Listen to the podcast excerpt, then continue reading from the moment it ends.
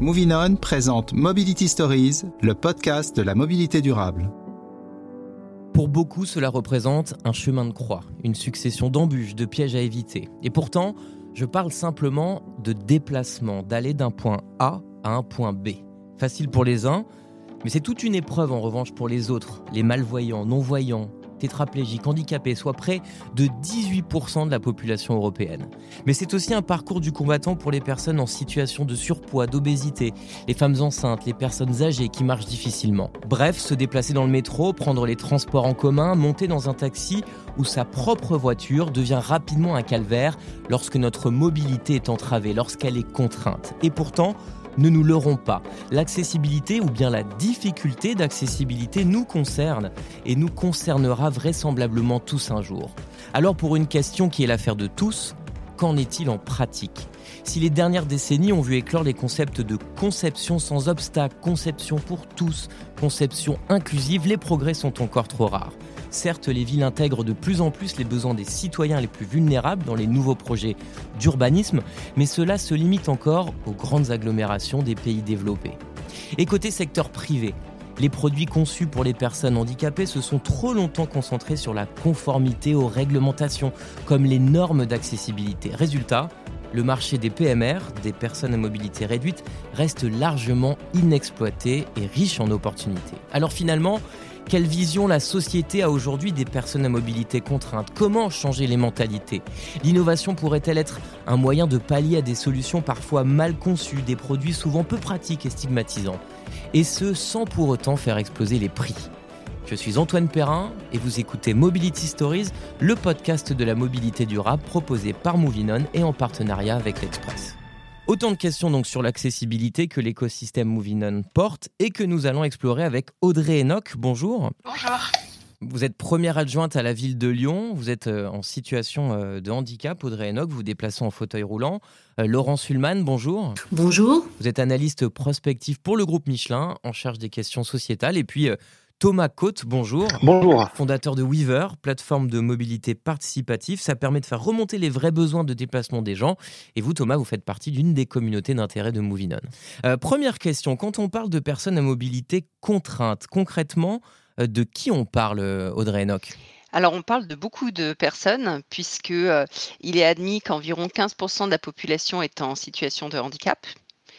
Euh, si on rajoute euh, les personnes qui temporairement ont des difficultés à se déplacer, euh, du fait d'une grossesse, du fait, par exemple, de s'être cassé une jambe, et si on rajoute également les personnes âgées qui ne sont pas totalement alertes, on voit que ça peut faire beaucoup, beaucoup de personnes. J'ai pas de statistiques, mais on commence à frôler au moins les 30% de la population.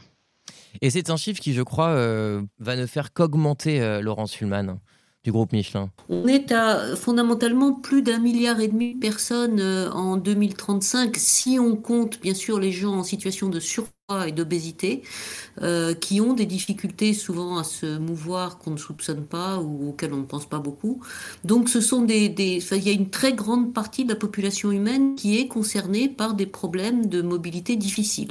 Est-ce exagéré de dire qu'on peut euh, tous un jour être confrontés à des difficultés de mobilité, comme je le disais en introduction? Ah, Je pense pas, non. Je pense que c'est tout à fait euh, quelque chose qui nous attend tous. Juste pour vous donner un petit exemple, je me suis cassé la cheville pendant le Covid j'ai été en situation de mobilité euh, contrainte et, avec de grandes difficultés pendant plusieurs semaines. Donc euh, c'était tout bête, un accident de la vie, mais on en a souvent. Oui, Audrey Enoch. C'est vrai que euh, la mobilité des, des, personnes qui ont un handicap est souvent dégradée.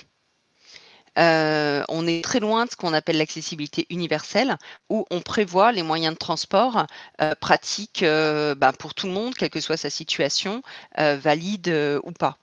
Et donc, euh, par exemple, euh, euh, pour prendre un, train, ou certains moyens de transport alternatifs au métro, par exemple, dans les grandes villes, des minibus. Hein, à Lyon, on appelle ça Optibus, par exemple. On est obligé de réserver très à l'avance. Et parfois, on n'a pas de place. Et puis, dans tous les cas, euh, on est euh, dans ce cas-là dans des systèmes alternatifs et on n'est pas avec, euh, avec les autres. Ça s'améliore, mais il y a encore des gares SNCF qui ne sont pas accessibles. Donc dans ce cas-là, il faut absolument que la personne en situation de handicap soit accompagnée par un agent. Donc vous voyez, on est mis en situation de dépendance et on passe par un autre chemin. On est traité de manière pas forcément très valorisante, hein, parce que l'agent dans son talkie-walkie va dire euh, bloquer la voie, j'ai un PMR à faire traverser. Donc, euh, voilà, en tant que personne valide, on n'accepterait pas forcément ça. Et puis, en plus, ces moyens de déplacement. Il y a quelque chose de stigmatisant, en fait, ça que Voilà, c'est assez stigmatisant. Et en plus, ces modes de, euh, de déplacement un peu alternatifs, passer par ailleurs, c'est pareil évidemment pour accéder à un avion, etc. Ça marche quand on compte. Euh, un nombre réduit de personnes en fauteuil roulant euh, euh, du fait d'une paralysie euh, complète.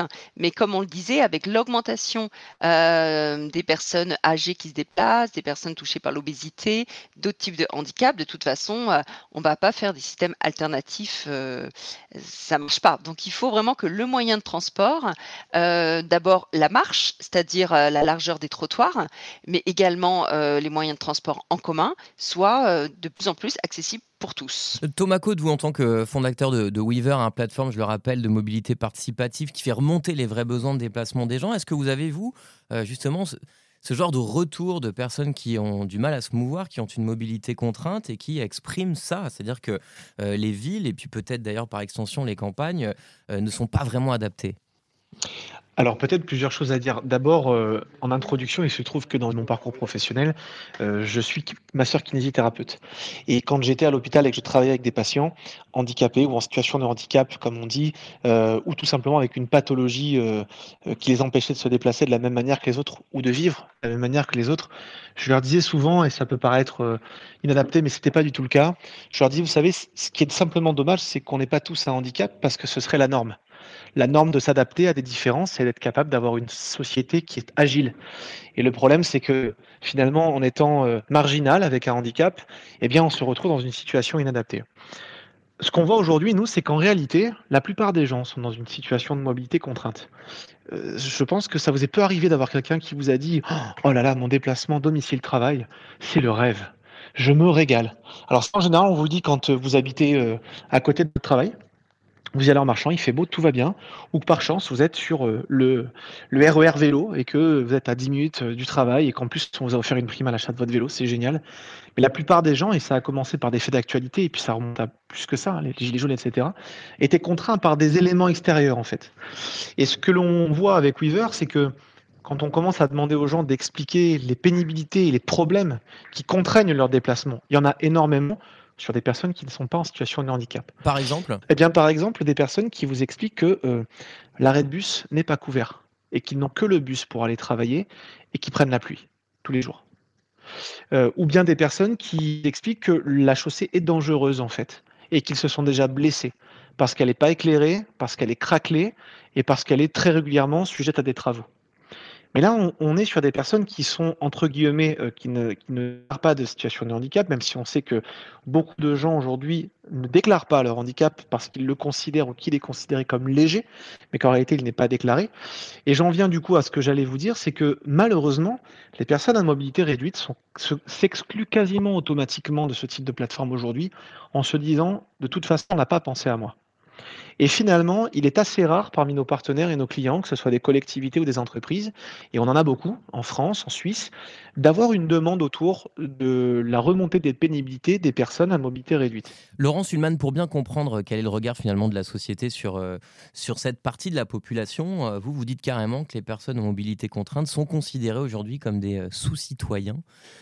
c'est fort ça. Hein oui, c'est fort, mais ça, vient beaucoup des témoignages que j'ai entendus quand on, a travaillé au sein du groupe Michelin sur ces, problématiques. C'est-à-dire que, euh, et c'est ce qu'expliquait Audrey tout à l'heure, c'est-à-dire que quand, on, dit euh, euh, laisser passer la personne, le PMR, bon, il y a une forme de, de mépris de mépris, de, enfin pas de mépris, je, pense que c'est pas du mépris, mais simplement euh, c'est une personne qui n'a pas les mêmes droits ou les mêmes, le même regard que euh, les autres personnes. Euh, quand on quand on sait, par exemple, moi j'ai parlé à une personne qui m'expliquait que pour faire un voyage Paris-Tokyo, elle pouvait pas aller faire pipi dans le dans, dans l'avion, simplement parce qu'il faudrait qu'elle garde la porte ouverte parce qu'elle était en chaise. Bon, ben, je veux dire, on se rend compte très vite à ce moment-là que euh, on n'a pas du tout pensé à la, aux problématiques que les personnes en fauteuil peuvent avoir. On n'a pas pensé à maintenir euh, des choses qui relèvent de la dignité de base d'une personne.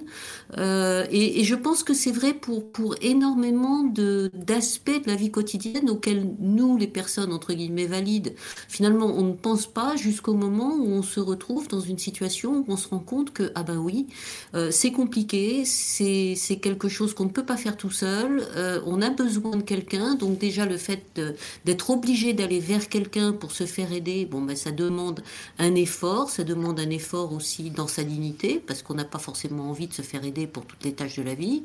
Euh, donc oui, je pense que je pense qu'aujourd'hui la société n'a pas le regard euh, nécessaire ou le, ou le, ou le, regard qu'on pourrait avoir vers des personnes qui finalement ont des problématiques auxquelles on ne pense pas. Donc je ne pense pas que ce soit quelque chose qu'on fait sciemment, mais je pense que euh, le résultat, c'est ça. Quand on voit des voitures garées sur des trottoirs qui empêchent les fauteuils de passer, euh, parce qu'elles ont la flemme de faire 15 euh, mètres de plus euh, pour aller jusqu'au distributeur automatique ou ce genre de choses. C'est vraiment que la personne en situation de, mobilité compliquée n'est pas prise en compte dans le regard des gens. Qui doit être à la manœuvre pour changer la donne? Est-ce que c'est au secteur public, bah, aux politiques finalement, de, de, changer la loi, de renforcer la réglementation, ou est-ce que ça peut être aussi au secteur privé, d'arriver à créer des véhicules moins chers, arrive à créer euh, euh, des avions avec euh, des places plus grandes, avec une accessibilité universelle. Qui doit prendre finalement son bâton de pèlerin, Audrey Enoch? Je pense que pour penser des transports en commun plus inclusifs, il faut déjà pas partir en imaginant le, voyageur comme l'homme de 35 ans en pleine forme, mais plutôt de la personne justement qui, a, qui a des contraintes. Et après, pour répondre à votre question, euh, bah, je pense qu'il faut à la fois que le secteur public, dans tous les transports qu'il développe, eh ben, pense à l'accessibilité. Et par exemple, pour les zones rurales, euh, il ne devrait plus avoir de cars qui font les trajets interurbains euh, qui n'est pas une, une, rampe pour qu'une personne en fauteuil roulant ou avec un autre type de handicap puisse accéder facilement. Donc ça, c'est la puissance publique. Et puis, je pense que la puissance publique, elle doit au moins exiger du secteur privé l'accessibilité et au moins au même prix, comme le disait Laurence. Mais, comment on fait? Bah, L'exemple des taxis. Il faut aussi qu'une compagnie de taxi qui a une flotte de 30 taxis, elle ait au moins un certain nombre de taxis qui soient adaptés, où une personne en fauteuil roulant peut monter par le le haillon arrière en restant par exemple dans son fauteuil roulant, mais il faut que la course soit au même prix. Thomas Côte pour, pour compléter, et euh, je suis euh, tout à fait d'accord avec euh, ce que vient de dire Audrey Enoch, en fait, c'est la question, elle ne se pose pas de faire du silo. Aujourd'hui, par exemple, quand vous traitez la question du développement durable, vous vous attendez à ce que votre agglomération ait mis en place des bacs de tri, et vous vous attendez à ce que chaque citoyen prenne l'habitude dans son foyer de trier, puis ensuite d'apporter ses sacs au tri, et puis vous vous attendez à la fin à ce que globalement l'écosystème économique et les chaînes de production intègrent le recyclage dans leur processus dans le coût du produit à la fin, etc. Pour la mobilité, c'est pareil. Euh, on doit demander et on doit fournir les outils. Alors euh, évidemment, euh, je prêche pour ma paroisse puisque c'est ce qu'on a, c'est ce qu'on fait avec Weaver, mais on doit faire en sorte de décloisonner les réflexions. Une ville ne doit pas réfléchir de son côté sans être complètement connectée à ce qui remonte auprès des collaborateurs et salariés d'entreprise et sans être connectée absolument à ce qui doit remonter également euh, d'autres, d'autres entités. On est quand même dans un pays où on n'arrive toujours pas à acheter un ticket de transport sur une plateforme unique et où les données sont, euh, euh, comment dire, partagées entre deux opérateurs de transport de vie différentes. Donc il y a un gros travail de mise en relation de tout ça. Est-ce que le privé peut y voir une opportunité de business? C'est-à-dire est-ce que demain, ces personnes à mobilité contrainte, ça peut être un marché? Laurent Sulman, analyste prospectif pour le groupe Michelin, vous en pensez quoi? Je pense que pour une entreprise, euh, une, entreprise a tout à gagner, en fait, à travailler sur les problématiques de handicap et à, et et à améliorer son offre. Pourquoi? Euh, D'abord parce que ce qu'il faut vraiment euh, garder en tête, encore une fois, c'est que un produit qui va fonctionner pour une personne qui a une difficulté va être un produit qui va fonctionner pour tout le monde. J'en prends pour exemple la télécommande. La télécommande a été inventée pour, faciliter l'accès, euh, le changement de chaîne aux personnes qui avaient du mal à, bouger de leur canapé. Aujourd'hui, qui n'a pas de télécommande chez soi Bon, donc ça c'est une première chose. Donc il y a un marché considérable euh, des personnes en situation de handicap divers et variés, et il ne faut pas oublier de, leurs entourages, parce que tout ça, ce sont des clients. Ce sont des clients potentiels et ce sont des, manques à gagner pour les entreprises qui ne font rien, pour les business qui ne font rien, qui sont très très forts. Et les Anglais ont travaillé là-dessus, ça s'appelle le Purple Pound, ils ont chiffré, et c'est assez intéressant, ils ont des chiffres, c'est de l'ordre de 275 milliards de livres sterling par an, d'argent qui est perdu parce que, euh, par manque d'accessibilité aux personnes en situation de handicap. Des magasins qui ne sont pas, qui ne sont pas accessibles, des, des, des, des restaurants qui ne sont pas accessibles, etc. etc. Audrey Enoch, pardon, je coupe Laurent, vous avez un très bon exemple, vous, avec les restaurateurs. Ce que, oui, ce que je vous disais, c'était euh, bah, qu'évidemment, par exemple, les restaurateurs, euh, souvent, euh, n'ont pas rendu leur accès adapté hein, avec, avec, une rampe en se disant, bah, de toute façon, on ne voit jamais de personnes handicapées. Bah, évidemment, ils ne sont pas accessibles. Après, le jour où ils le sont, euh, ils commencent à avoir des clients euh, en situation de handicap. Mais ça, on le voit bien euh, dans les villes. Laurence parlait de Barcelone tout à l'heure, mais en France, c'est Montpellier, c'est Grenoble, c'est Lyon. les villes qui sont plus accessibles, bah, évidemment, les personnes à mobilité réduite, elles n'attendent qu'une chose, c'est de pouvoir vivre comme tout un chacun et sortir avec leurs amis euh, et leur famille. Thomas Côte Si on regarde également ça, euh, si on cherche à répondre à cette question d'un côté start-up, puisque là pour le coup c'est vraiment euh, mon domaine, tout public qui exprime un besoin représente un marché aujourd'hui. Euh, alors, euh, l'idée n'est pas de, faire mauvais genre à, exploiter euh, des personnes qui sont en difficulté, mais le, principe même de la création de valeur, c'est de pouvoir apporter des solutions à des publics qui peuvent être des publics de niche quand ils sont peu nombreux mais avec des besoins spécifiques, ou au contraire des publics plus, de manière plus généralisée. En termes de mobilité, absolument, c'est énorme. Euh, on a la capacité, aujourd'hui, il existe énormément de technologies en France et dans le monde pour apporter des éléments de mobilité beaucoup plus individualisés, et je dis plus individualisés que personnalisés. On est bien autour de la logique d'individu. Euh, il y a un marché. Il y a un marché du calculateur d'itinéraire et de l'information voyageur pour déterminer, d'ailleurs certaines plateformes le font déjà, ils l'ont très bien compris. Il y a un marché autour de l'équipement il y a un marché autour des communautés de personnes qui ont les mêmes besoins spécifiques euh, pour se déplacer ensemble. Donc il y a un marché de l'économie partagée aussi. Il y a un marché de la manière de repenser le trajet pour ces personnes-là et d'adapter les équipements avec lesquels ils travaillent, ils font leurs courses, ils se soignent.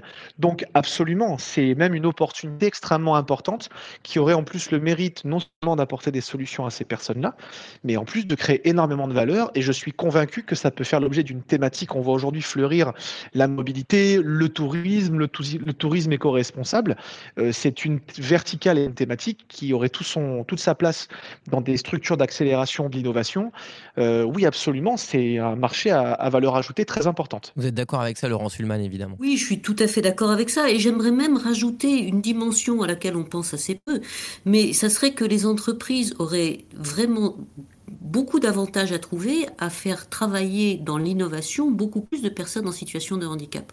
Parce que ces personnes-là vont avoir euh, des, des idées finalement que un regard, personne, voilà, un regard et des idées qu'une personne valide n'aurait pas forcément et vont donc pouvoir faire des choses euh, tout à fait novatrices qui, qui, qui, encore une fois bénéficieront à tout le monde parce que c'est vraiment pour moi un leitmotiv. C'est euh, cette, question de, finalement d'universalité. Audrey Enoch pour la ville de Lyon. Oui, tout à fait. Là, vous reprenez euh, le principe euh, des militants euh, du handicap qui disent depuis des années jamais rien pour nous sans nous. Eh bien, merci beaucoup à tous les trois. Merci d'être venus dans ce nouvel épisode des Mobility Stories. Merci à vous, Audrey Enoch, première adjointe à la ville de Lyon. Euh, merci beaucoup Laurent Sulman, analyste prospectif pour le groupe Michelin en charge des questions sociétales. Et puis merci beaucoup Thomas Côte, fondateur de Weaver, plateforme de mobilité euh, participative. C'était donc Mobility Stories, le podcast de la mobilité durable proposé par Movinon et en partenariat avec l'Express.